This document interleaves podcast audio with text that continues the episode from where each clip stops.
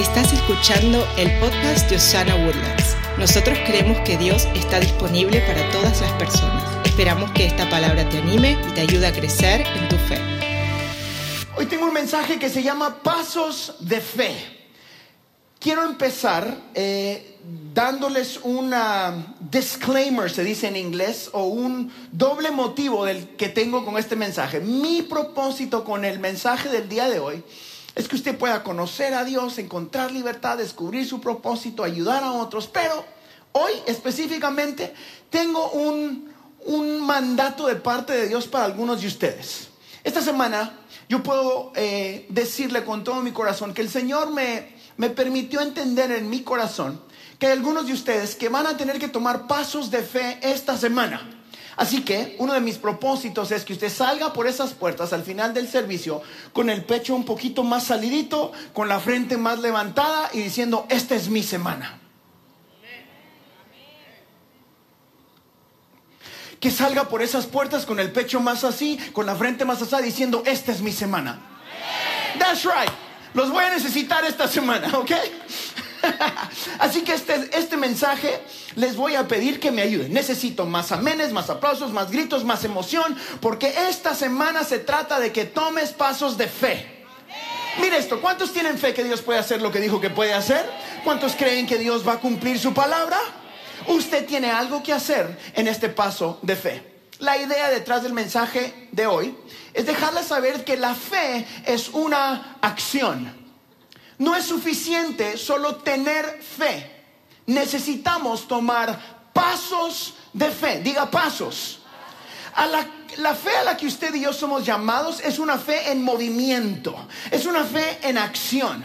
Mi propósito hoy es mostrarle unos ejemplos bíblicos de gente que tuvo fe, pero que no se quedó con tener fe, sino hizo algo. Diga algo. Hoy quiero recordarte que una persona de fe tiene que moverse. Muévase un poquito, mira al que está a la par, dígale, muévete. Algunos de ustedes tienen toda la fe suficiente, pero necesitan tomar acción. Así que hoy es un mensaje de luces, cámara y... Hoy es un mensaje de luces, cámara y acción. Porque vamos a tomar pasos de fe. Hoy quiero recordarte que una persona de fe tiene que moverse. Tiene que crecer, tiene que creer, tiene que actuar, tiene que saber que Dios puede hacer un milagro, pero aún mejor que Dios lo puede hacer contigo. Yo creo que hay mucha gente que cree que Dios puede hacer milagros. ¿Cuántos creen que Dios puede hacer milagros? Yo lo creo, pero yo quiero creer que los puede hacer con Harold. Lo quiero creer que lo puede hacer con tu familia, con tu iglesia, con tus finanzas, con tu cuerpo. Dios puede hacer un milagro contigo. Esa es la diferencia y eso es lo difícil. Lo difícil no es creer que Dios puede, porque Dios puede y ha podido por una eternidad y va a seguir eh, eh, pudiendo, pudiendo. Lo difícil es que pueda contigo, porque tú te conoces. Así que Hoy, respire profundo, levante la frente, saque el pecho, porque de aquí salimos más llenos de fe y listos para tomar pasos de fe. Hebreos capítulo 11, versículo 1, me encantó la traducción lenguaje actual. Y este está hablando sobre la confianza en Dios que se traduce en fe. Mira esto, confiar en Dios es estar totalmente seguro de que uno va a recibir lo que espera es estar convencido de que algo existe aun cuando no se pueda ver. Que algo existe cuando no se pueda ver. Hay una seguridad en tu corazón y en el mío de que Dios va a hacer lo que Dios dijo que iba a hacer. Mi corazón, el día de hoy, es que todos podamos salir de la iglesia hoy con una seguridad como esta, que Dios cumplirá a su tiempo la promesa que te hizo a ti y a los tuyos. Y con la convicción que ya está hecho el milagro, es solo cosa de tiempo.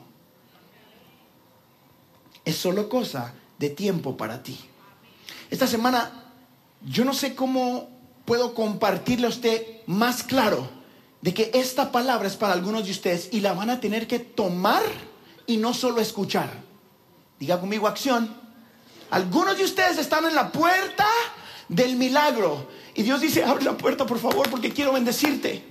Tome ese paso porque quiero bendecirte. Dame la oportunidad de llevarte al próximo nivel. Pero Dios dice, tú tienes algo que hacer. Tienes que tomar un paso de fe.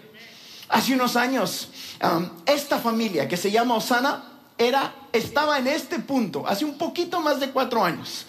Eh, ahora se llama Osana Woodlands, pero antes era solamente una visión en un papel. Bueno, en un papel digital, porque fue en una nota de mi celular y, un sueño depositado en mi corazón. Les he contado que empezó en una conversación de almohada a almohada con Elena. Usted que está casado me va a entender. Esas donde cada quien ya, ya se platicó, ya dijeron buena noche, cada quien está viendo para su lado, ya está la almohada en medio para que haya espacio, ¿verdad? Y estás como que medio dormido, medio despierto, y yo digo, ¿estás despierta? ¿Estás ahí? Y Elena dice, estoy aquí, estaba durmiendo, ya me despertaste. Y empieza la conversación de almohada a almohada. Amor, creo que Dios me está diciendo que tenemos que ir a Woodlands. ¡Ah! Estaba esperando que me dijeras eso, yo creo que también. Y empezó la visión a ser compartida. En ese momento nuestra fe crecía y Dios nos decía lo que iba a hacer. Y, yo les he contado que yo no miraba esto, pero escuchaba los pasillos, escuchaba cómo usted se reía allá, escuchaba las risas de la pastora Allison que todos han escuchado. E, e, escuchaba los amenes de la hermana que anda por allá. Gracias. Hoy me la movieron. E, escuchaba los aplausos de la gente, escuchaba los gritos pero no.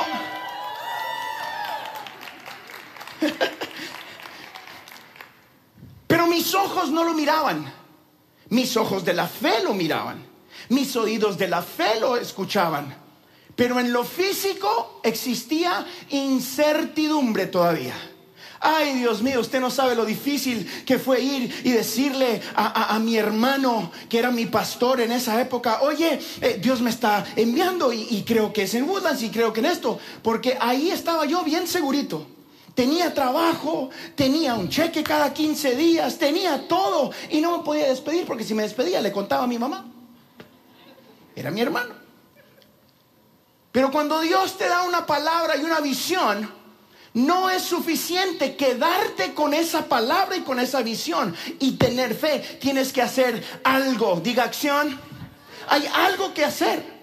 El sueño no pudo quedarse solo en nuestras almohadas, en, la nota escrita o, en el corazón de Harold y Elena y en el corazón de los pastores Marcos y Miriam cuando lo compartimos, el pastor Beto y la pastora Allison. No era suficiente que estuvieran los corazones de los líderes. Alguien tenía que hacer algo en lo físico. Tuvimos que tomar acción, tuvimos que creer y luego actuar para poder ver. Muchos queremos ver para... No, si no miro no creo, dice la gente, ¿verdad? No, yo quiero ver para creer. En la Biblia dice mangos, tienes que creer para poder ver. Versión Harold Guerra. Teníamos en ese tiempo mucha incertidumbre en lo físico, es la verdad. Yo no tenía, mm, no había nada más que una palabra de Dios y, lo que Dios había depositado en nosotros. Y luego el Señor empezó a hacer y abrir puertas y a crear y los envió a ustedes. Me mandó gente guapísima para que nos ayudara. Se las pongo facilitas y no. Bueno, me mandó gente guapísima y uno que otro feo. Pero los amábamos de todos modos. Y el Señor empezó a permitirme ver lo que Él ya había visto. Lo que nuestra fe había escuchado, lo que nuestra fe había experimentado. Luego ahora estoy acá y los miro a ustedes cada domingo y puedo decir simplemente gracias por ser parte del sueño de Dios para mi vida.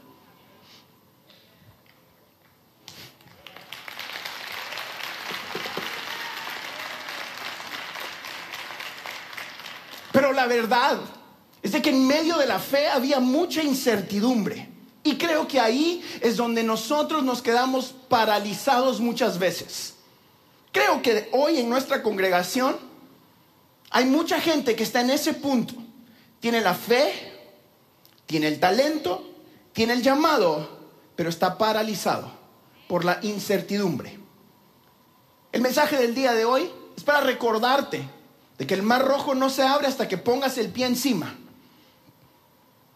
Te voy a mostrar unos versículos bíblicos en unos minutos que nos van a recordar cómo este patrón en la Biblia continúa siendo el patrón real para nosotros. Alguien tiene que hacer algo. Muchos de nosotros estamos en este punto de decisión en diferentes áreas de nuestra vida.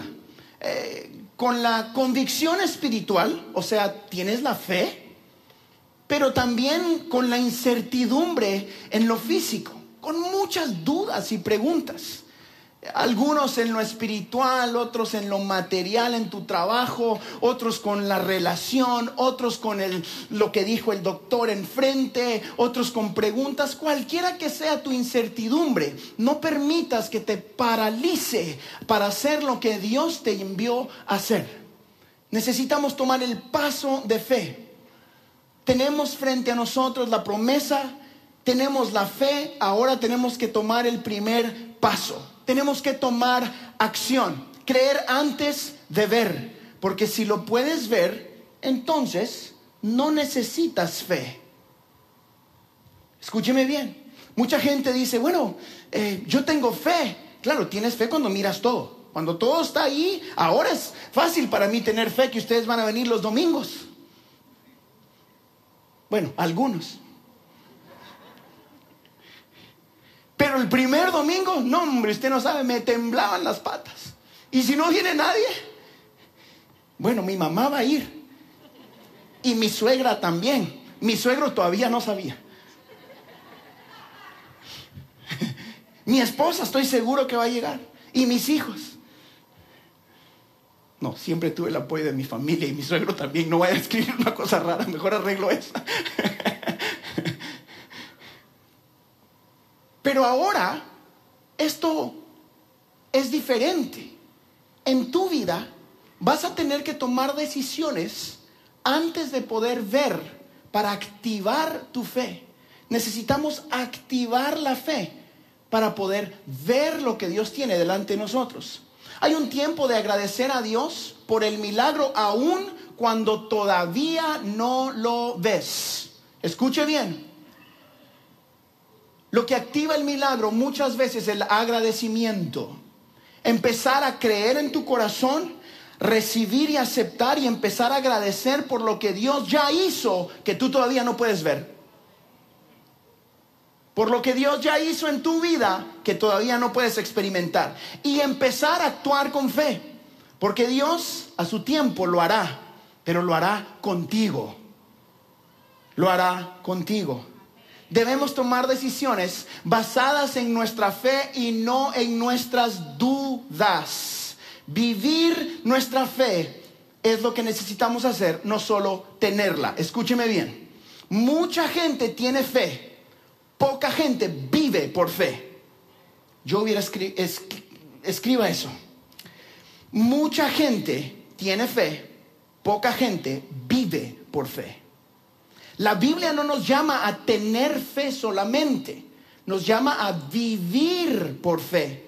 Una traducción en inglés dice caminar por fe. Me encanta eso porque caminar por fe implica un movimiento, implica pasos, algo que hacer.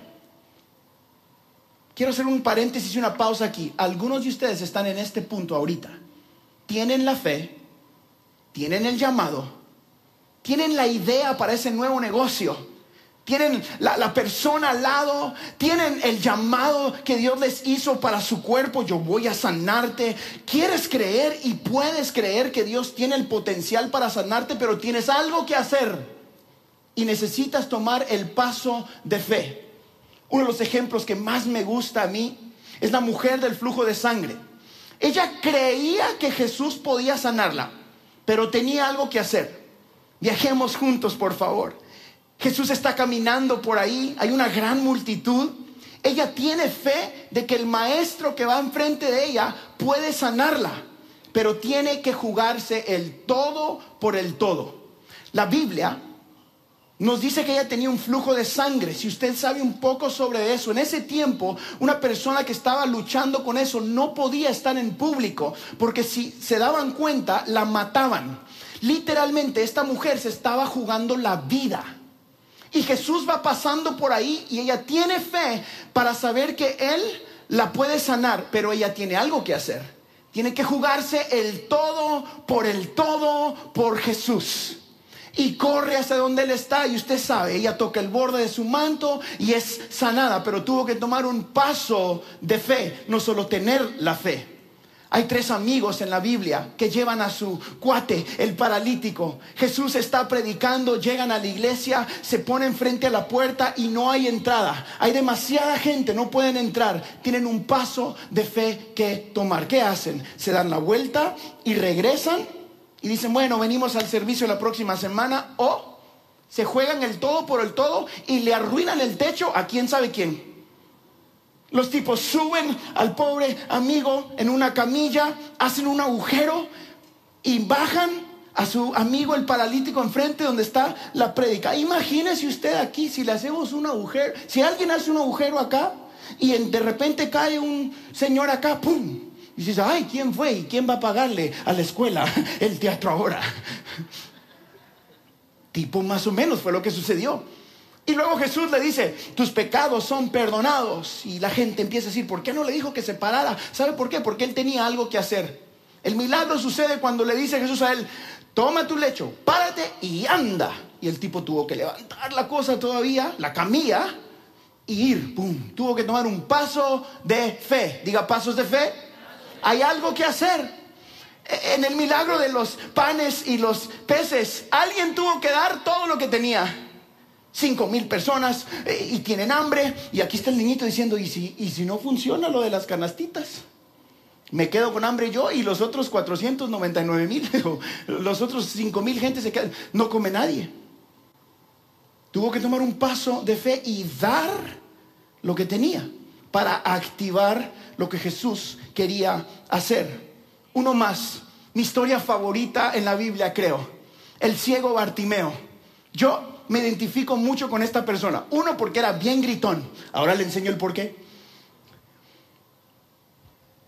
Anoche me puse a leer un poquito sobre cómo estaba él y vi unas fotos que alguien dibujó y, y él tenía como un estilo de capa encima que era su permiso para, para pedir en las calles. Era su negocio.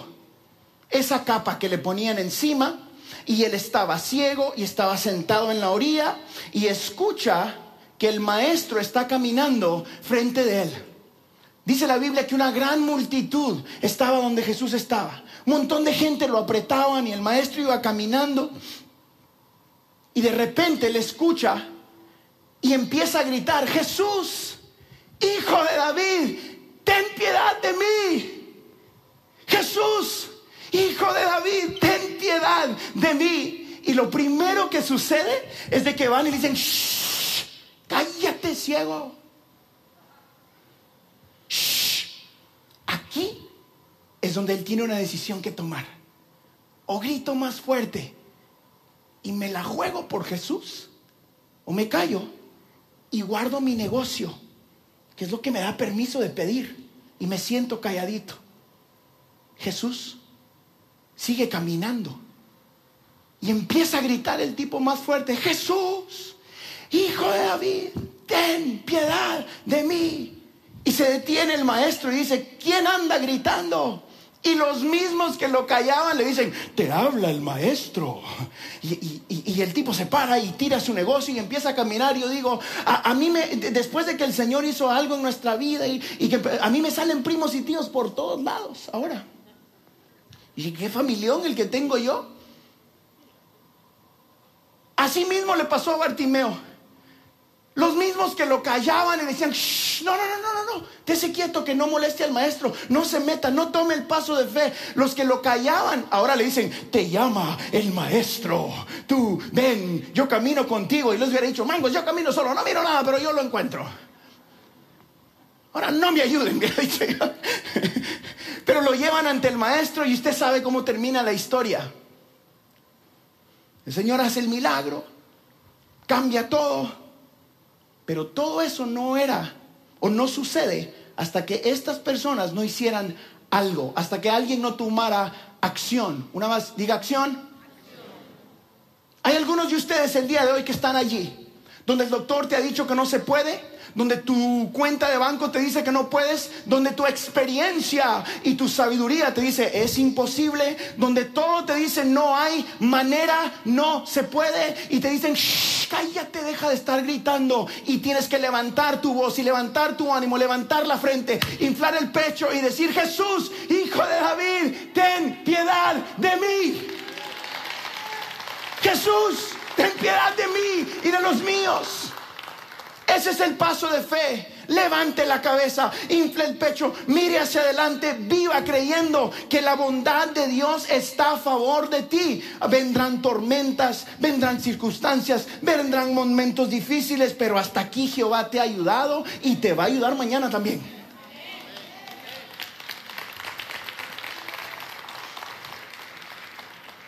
En todas estas ocasiones que acabamos de escuchar, Jesús estaba cerca. Allí habían un montón de gente que tenían fe, pero yo creo que habían pocos que tomaron un paso de fe. Viaje conmigo, porque así es como yo estudio la Biblia. Quizás esto le ayuda, pero a mí me encanta pensar, ¿habría otro ciego allí? ¿Habría otra mujer con un flujo de sangre? ¿Habría otro paralítico que necesitaba amigos que lo levantaran o no? No sé. Pero estos los conocemos porque hicieron algo. Usted y yo estamos aquí porque hace cuatro años un grupo de nosotros, 60 voluntarios empezamos, decidimos hacer algo juntos.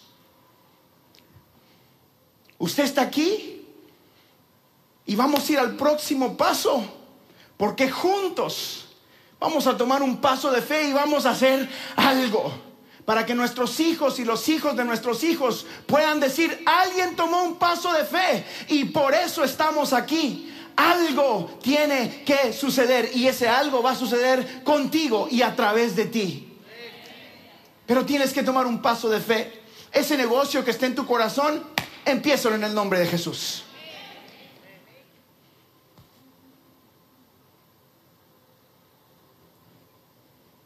ese perdón que no has podido dar, mañana tome el paso de fe. Es más, saliendo de aquí, tome el paso de fe y perdone donde no podía perdonar.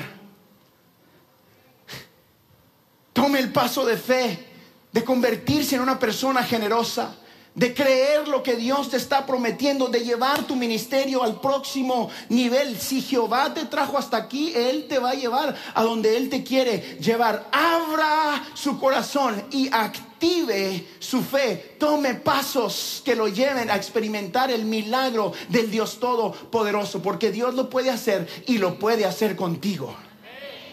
Yo quiero estar donde Jesús está. Mira esto, ¿quién quiere estar donde Jesús está? Yo quiero estar donde Jesús está. Pero escúcheme bien, había mucha gente allí que estaba donde Jesús estaba. Y tenía fe porque por eso estaban con Él, por eso caminaban donde Él caminaba. Pero hay un nivel un poquito más. Esa gente que se atreve a tocar el manto. E-, e-, ese ciego que se atreve a gritar. Ese niño que da todo lo que tiene.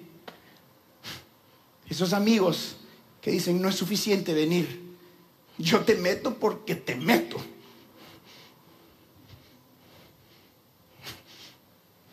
Y si me pota, les hubiera dicho yo, yo siempre me dice, y si se le hubiera caído, bueno, te resucita Jesús, doble milagro.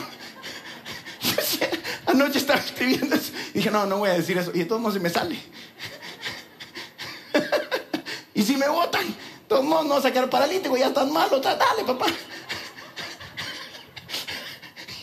Anoche, anoche se me pensó, y si, y si lo botan y se le quiero la columna, pues ya todo el mundo le funciona.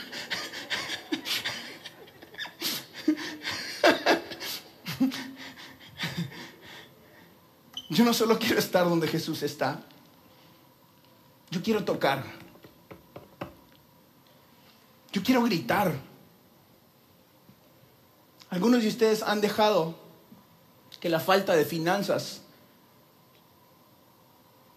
los calle, como quería callar esa multitud a ese ciego. Algunos de nosotros, en los ojos de la sociedad, no nacimos en las familias correctas y pensamos de que eso nos descalifica. Pero cuando entregaste tu vida a Cristo, la historia de tu familia cambió. Ahora tú y yo somos hijos de un rey. Ahora tú y yo tenemos un linaje diferente. Dice la Biblia, somos linaje escogido. Tú eres todo lo que Dios dice que eres y puedes llegar a donde Dios te quiere llevar. Las cosas cambiaron, damas y caballeros, cuando entregaste tu vida a Cristo. Puedes cumplir el propósito de Dios para tu vida.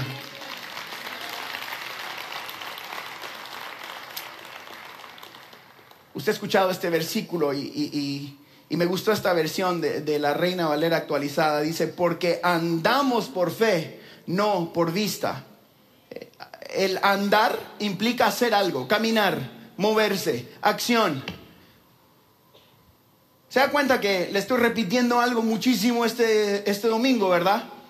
Porque esta semana yo entendí firmemente que hay muchos de ustedes que tienen que tomar una decisión están esperando una palabra de Dios, que están esperando algo y Dios te dice, este es el momento de andar por fe y no por vista. Intente en el nombre de Jesús, Jehová va a ir con usted.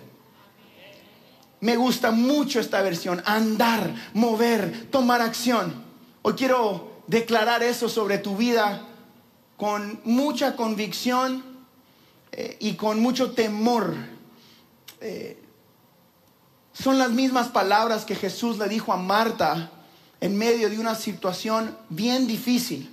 Lázaro, el hermano de Marta, tenía cuatro días de estar muerto. Estaba en la tumba. Ya habían cerrado la tumba. Se había acabado. Ya no había esperanza. No había nada que hacer. Y Jesús viene al momento de encontrarse con Marta y le dice estas palabras cuando Marta le dice, Jesús, ya no hay nada que hacer. Si entras ahí a la tumba, él ya va a apestar. Lleva cuatro días de estar muerto. Y Jesús voltea a ver a Marta y le dice esto, capítulo 11 de Juan, versículo 40, dice, Jesús le dijo, ¿no te he dicho que si crees verás la gloria de Dios? Y hoy yo quiero decirte lo mismo a ti. Te digo, si crees, verás la gloria de Dios. Si crees, verás la gloria de Dios. Si crees, verás la gloria de Dios. Si crees, verás la gloria de Dios. Si crees, verás la gloria de Dios. Si crees, verás la gloria de Dios. Allá atrás, si tú crees, verás la gloria de Dios también. No solo es para los que ya pasaron, no solo es para los que miras en las redes, no solo es para los grandes, es para ti, es para el que cree, es para el que se acerca al trono confiadamente. Si crees, verás la gloria de Dios. Atrévete a creer esta semana. Prepárate para actuar en fe. Ya no es tiempo de solo responder con fe en la vida. Es tiempo de andar con fe y vivir por fe. Vivir cada día con fe. Creo que muchas veces, al menos en mi vida, yo respondo con fe. Significa que vengo ante la circunstancia, miramos el problema o la dificultad y tengo que responder con mi fe. Yo creo que es mejor cuando se trata de fe, eh, no solo activarla cuando pensamos que es necesaria, sino vivir cada día lleno de fe. Ir a la ofensiva con nuestra fe en inglés hay una frase que dice, la defensa gana los campeonatos. Creo que en la fe es un poquito diferente. La ofensiva activa los milagros. Ir a la ofensiva con los milagros. Ir a la ofensiva con nuestra fe, despertarte y decir, hoy voy a ver la gloria de Dios en mi vida. Hoy me va a ir mejor que ayer, hoy voy a vivir mejor. Y eso no solo es hablar positivamente, es declarar verdades bíblicas. Así que hoy quiero recordarte que tú puedes. De la mano de Dios, tú puedes. Diga conmigo, yo puedo. No, ayúdenme. Esto sí es gorrita pastoral. Diga conmigo, yo puedo. Dígale a alguien, tú puedes. Y como iglesia, nosotros podemos. ¿Cuántos creen que podemos hacer la diferencia en esta ciudad? ¿Cuántos creen que los latinos podemos levantar una bandera en alto, decir, sí se puede con Jesús?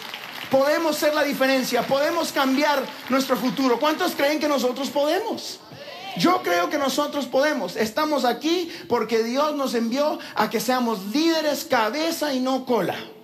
Usted puede ser un buen hombre, una mujer de negocios. Usted puede ser un buen marido. Usted puede bajar de peso.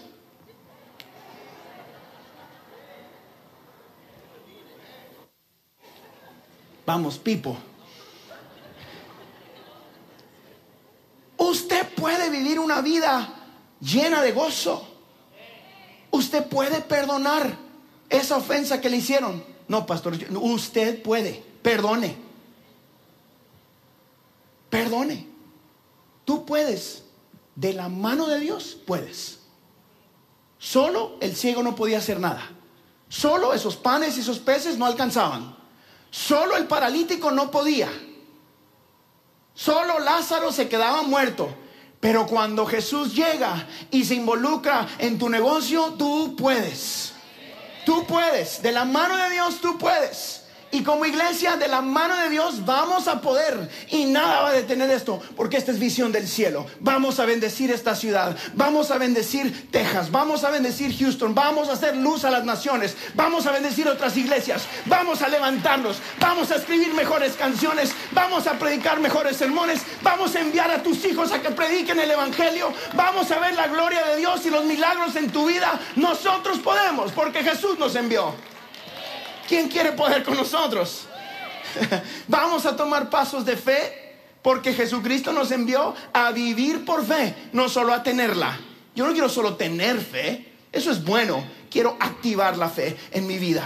Hoy tiene que salir usted por este lugar diciendo yo puedo. Jesús va conmigo, nunca me ha dejado. Veré la gloria de Dios. Jesús quiere mostrarte su poder, pero necesita gente que active y tome pasos de fe, que se decida hacer luz. Alguien va a tener que experimentar un milagro, porque Dios es un Dios de milagro. ¿Por qué no tú y los tuyos? Algún matrimonio se va a restaurar, porque Jesús restaura al caído. ¿Por qué no tú? ¿Por qué no tus hijos? Dios va a bendecir a alguien. Yo quiero ser ese alguien. Le dije yo a, bueno, aquí está a Evan. Hace unos meses le dije, yo, solo necesito una pequeña rajadura. Y, si no me abren, yo me meto. I, just need a little crack, man. Eso es el tipo de fe que Dios nos está llamando a tener en Osana. Denme una oportunidad, que Jesús esté ahí y yo grito. Yo grito, Jesús, hijo de David misericordia de mis hijos. Ten misericordia de mí. Y cuando la circunstancia te calle, grita más fuerte. Necesitamos una fe que grite. Necesitamos una fe activa. La religión se concentra en tradiciones. Ay, Dios mío, esta semana yo vi tradición y tradición y tradición y eso es hermoso. Eso es lindo. Pero es lo mismo que estaba ahí hace mil años. Nada ha cambiado. Yo no quiero religión. Yo quiero una fe viva. Yo quiero una fe que cambie vidas. Yo quiero una fe que esté activa y moviéndose y cambiando. Y que podamos ir con el fluir del mover del Espíritu Santo. Yo quiero ser parte de lo que Dios quiere hacer en mi generación. Y tus hijos van a ver la gloria de Dios porque los vamos a meter y cuando no quieran los agarramos y los metemos en el nombre de Jesús. Yo quiero creer que Dios puede con la gente Dios sana. Para nosotros, como iglesia, el primer paso que debemos tomar en estos pasos de fe empieza en el cambio del corazón de las personas. Por eso estamos acá. Yo quiero creer que el primer paso que todos nosotros necesitamos de tomar, que es lo que muchos hemos tomado ya, es tomar el paso de creer que Jesús puede cambiar nuestra vida. Creer que la cruz fue suficiente. Creer que Dios puede restaurar las vidas de las personas. El primer paso de fe que cualquier persona puede tomar es entregar su vida a Cristo.